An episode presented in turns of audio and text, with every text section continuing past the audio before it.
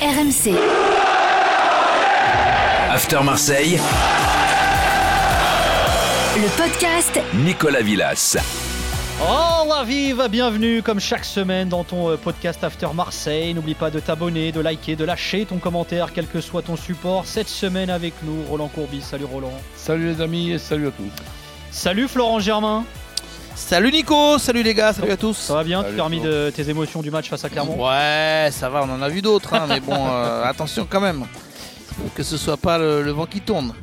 L'OM qui restait sur une victoire 3 en barrage aller d'Europa Conference League recevait Clermont ce week-end. La tête, dans le but Le but Clermontois 2-0 en faveur de cette équipe de Clermont. Victoire Victoire des Clermontois, c'est terminé. Écoutez les sifflets du Vélodrome. Défaite 2-0 des Marseillais. Et bah justement, tiens, on se fait les vals de ce Marseille-Clermont. Je, je suis impressionné. Le joueur, il est magnifique.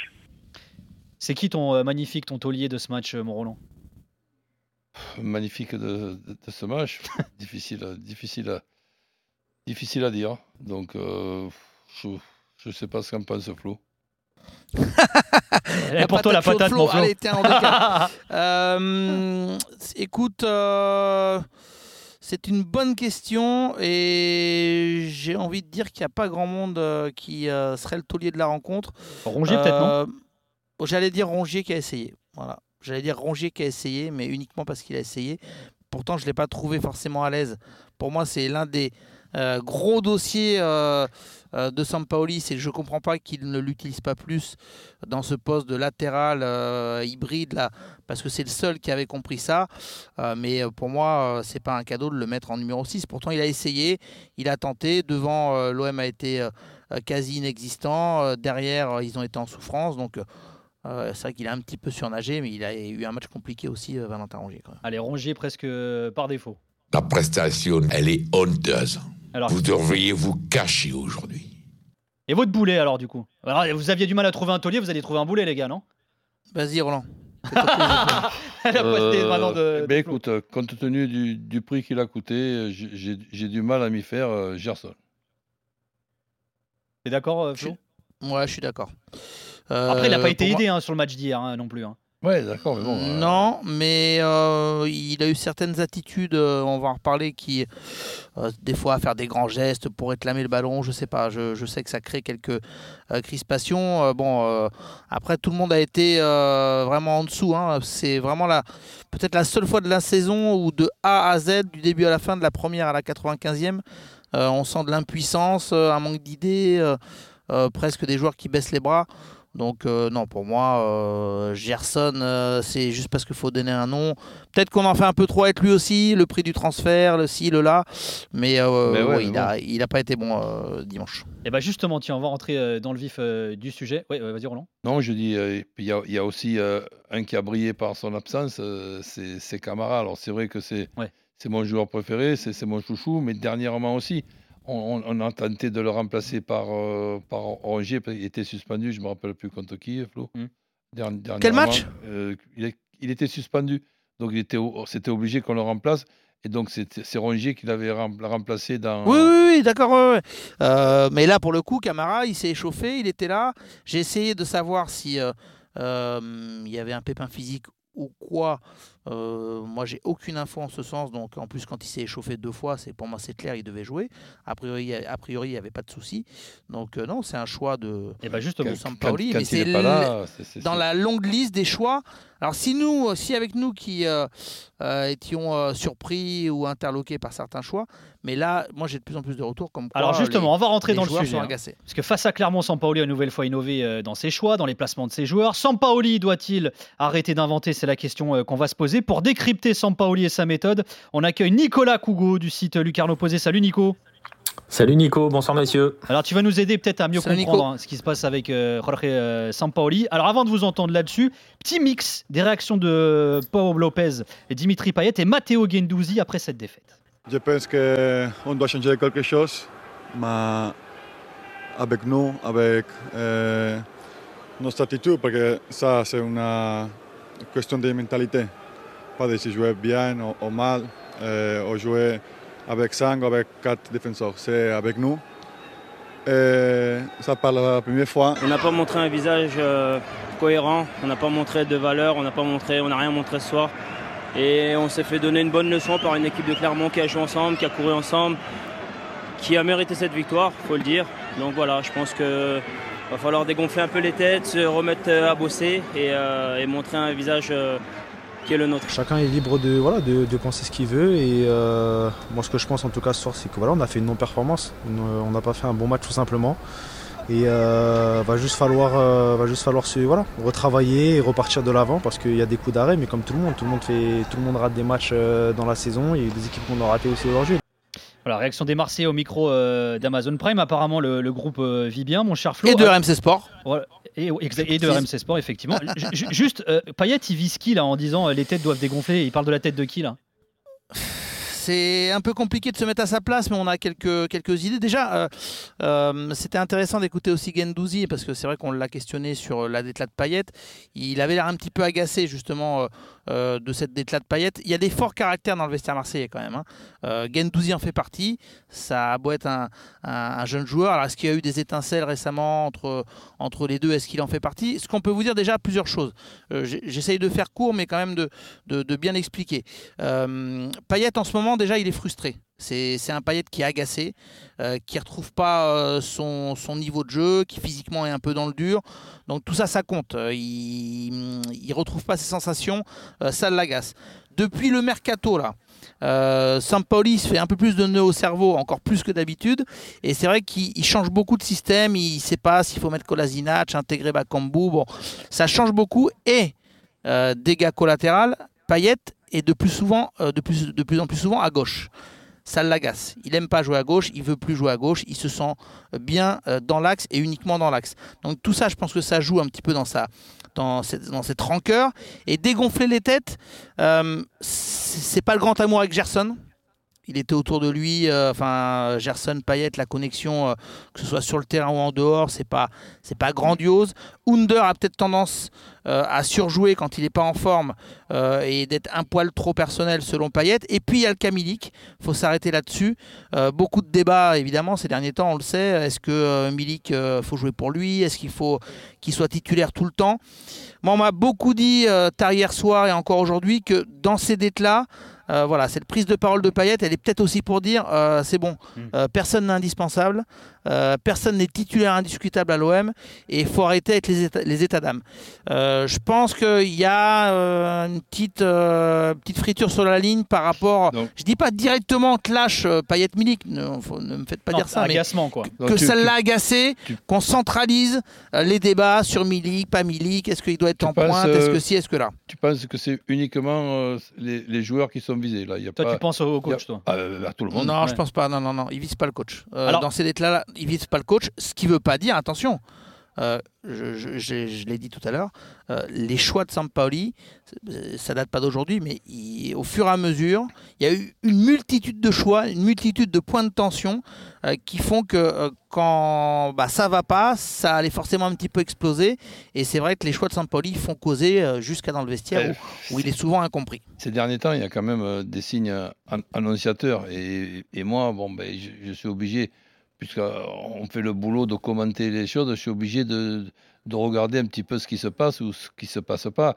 Quand, par exemple, je regarde euh, l'OM, je ne vais pas remonter à il y a- il y a 2-3 mois, je regarde l'OM à Metz, ben, je fais un petit peu la, la grimace.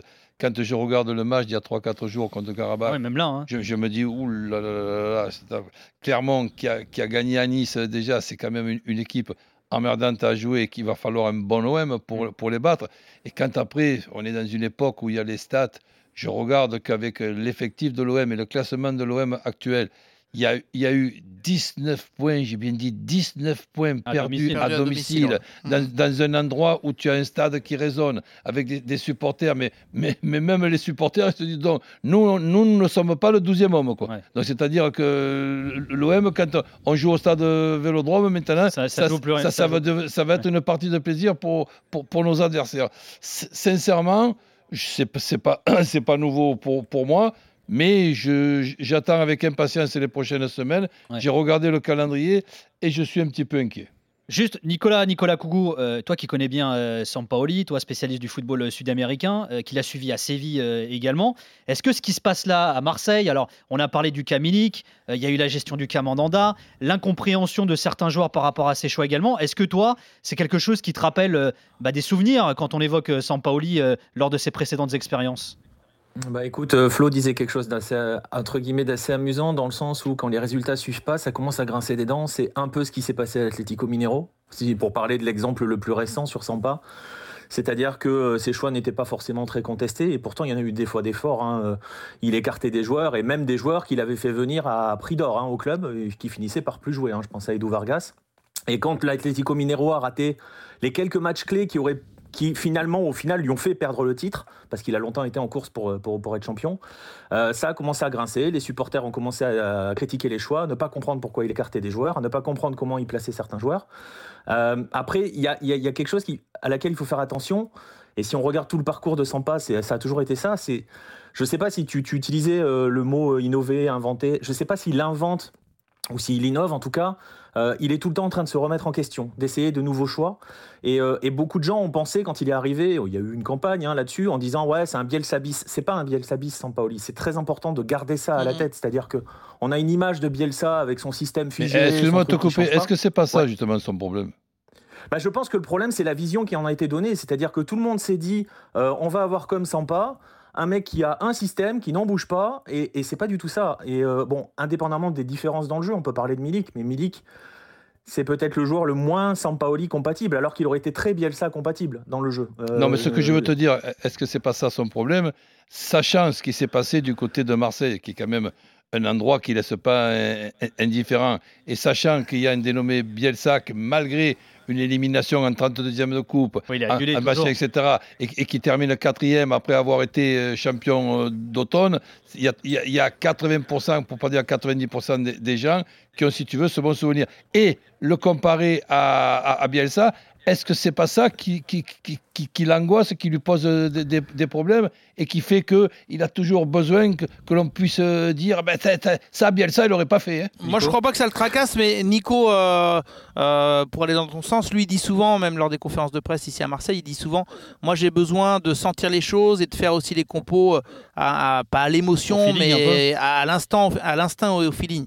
Et c'est vrai que, comme le dit Nico, on a l'impression qu'il change beaucoup, qu'il se pose beaucoup de questions. Moi, je disais qu'il se faisait des nœuds au cerveau. Et, c'est un petit peu ça.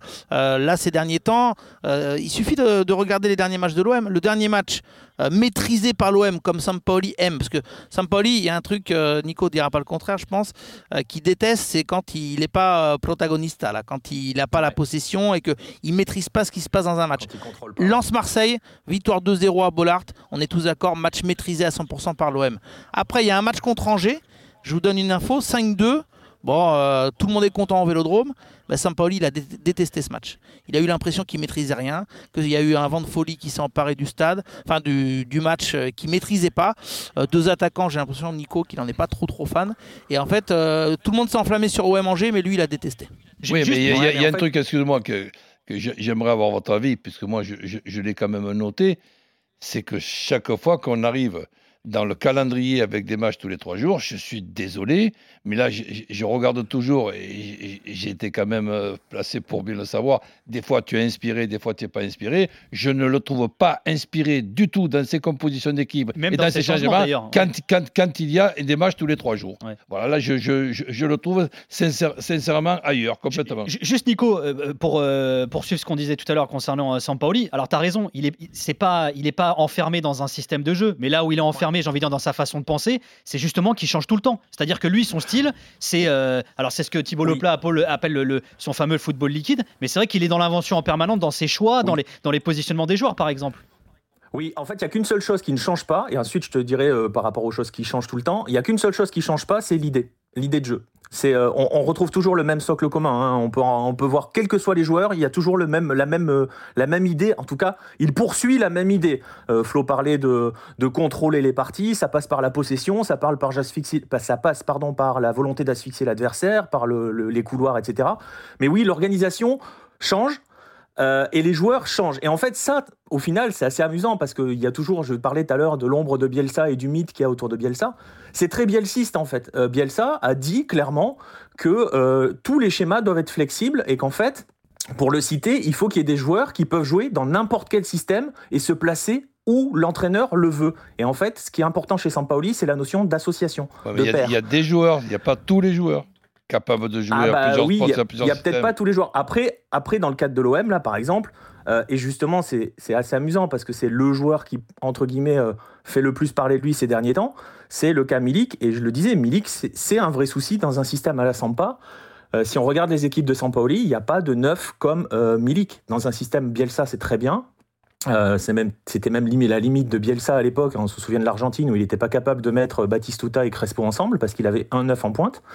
Euh, Sampa, généralement, il joue sans vrai numéro 9 quelles que soient ses équipes. Euh, Flo, D'ailleurs, il s'en est ouvert euh, juste euh, bah, après le match de jeudi contre Karabakh. Hein, il y a le doublé de Milik.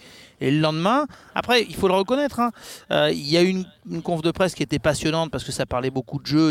J'ai l'impression qu'il il s'est vraiment ouvert pour justifier un petit peu, notamment certains choix par rapport à Milik.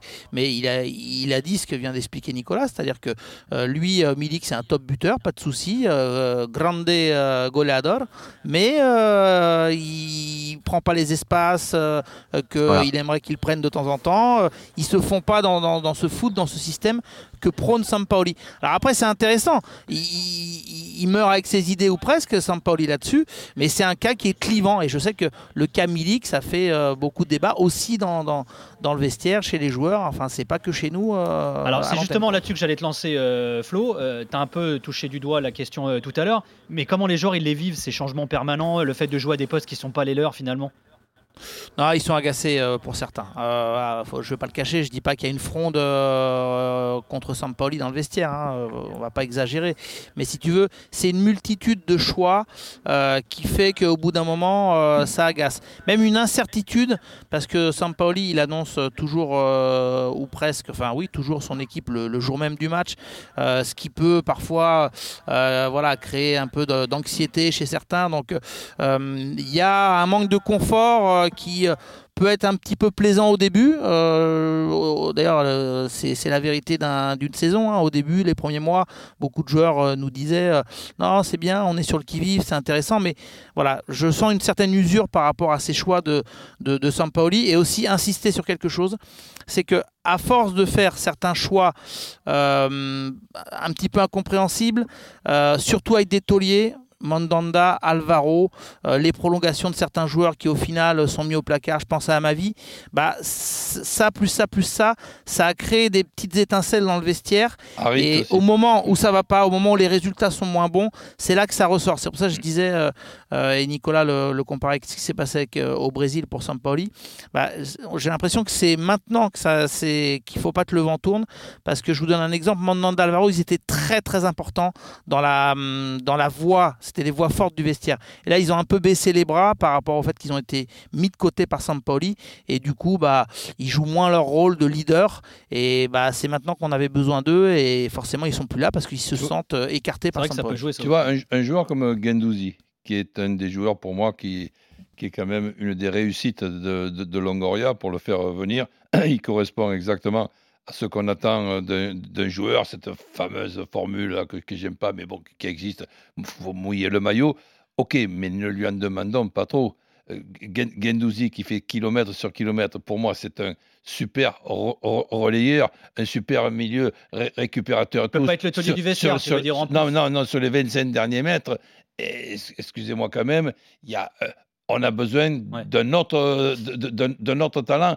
Et, et, lui, dans un souci de bien faire, je le vois capable de récupérer, de, de, courir, de déborder, de centrer, de tirer au but, de faire des dernières passes et des avant-dernières passes. Hmm. Non, non, là, là, là, là, là, c'est un petit peu trop. Merci beaucoup, euh, Roland. Merci, euh, Flo Germain. Merci, Nicolas Cougo, que vous retrouvez donc sur le site euh, Lucarne Opposé. Merci à toi. Tu On va le réinviter, Nicolas, parce qu'il y a plein de dossiers Sampoli dans les mois qui viennent, je pense. Hein. Bah, euh, que ça une dure question, qui me, une, une- une question qui me qui m'inquiète, mais on en reparlera dans un podcast. Je fais un peu de teasing parce qu'on en parlait à l'antenne pendant le match, Nico. Ouais. C'est cette. euh, est- Est-ce que Sampaoli pendant les matchs, il arrive à faire les bons choix pour euh, vraiment influer sur une rencontre ouais, ouais. Et moi, j'en- c'est- pose une de question. Tu sais, tu sais ce que je pense, c'est la réponse que j'ai. Est-ce qu'il faut souhaiter que l'OM se qualifie jeudi à, à Karabat En fait, vous avez la- décidé de faire un autre podcast pour la, maintenant. pour la fin de saison C'est ça l'histoire. Donc, tu- euh, J'ai un avion, moi, mardi. On y va quand même à, en Azerbaïdjan. hein, Eh ben, faut y ben, aller, ben, hein, faut faire le taf. hein. Mais je préfère vous que moi. Merci les gars. En tout cas, si vous voulez des éléments de réponse, vous allez sur le site Lucarno Posé. Merci Jérôme Thomas à la production, Paul Vexo à la réalisation. À la semaine prochaine. Bisous, ciao ciao. Salut. RMC. After Marseille, Le podcast Nicolas Villas.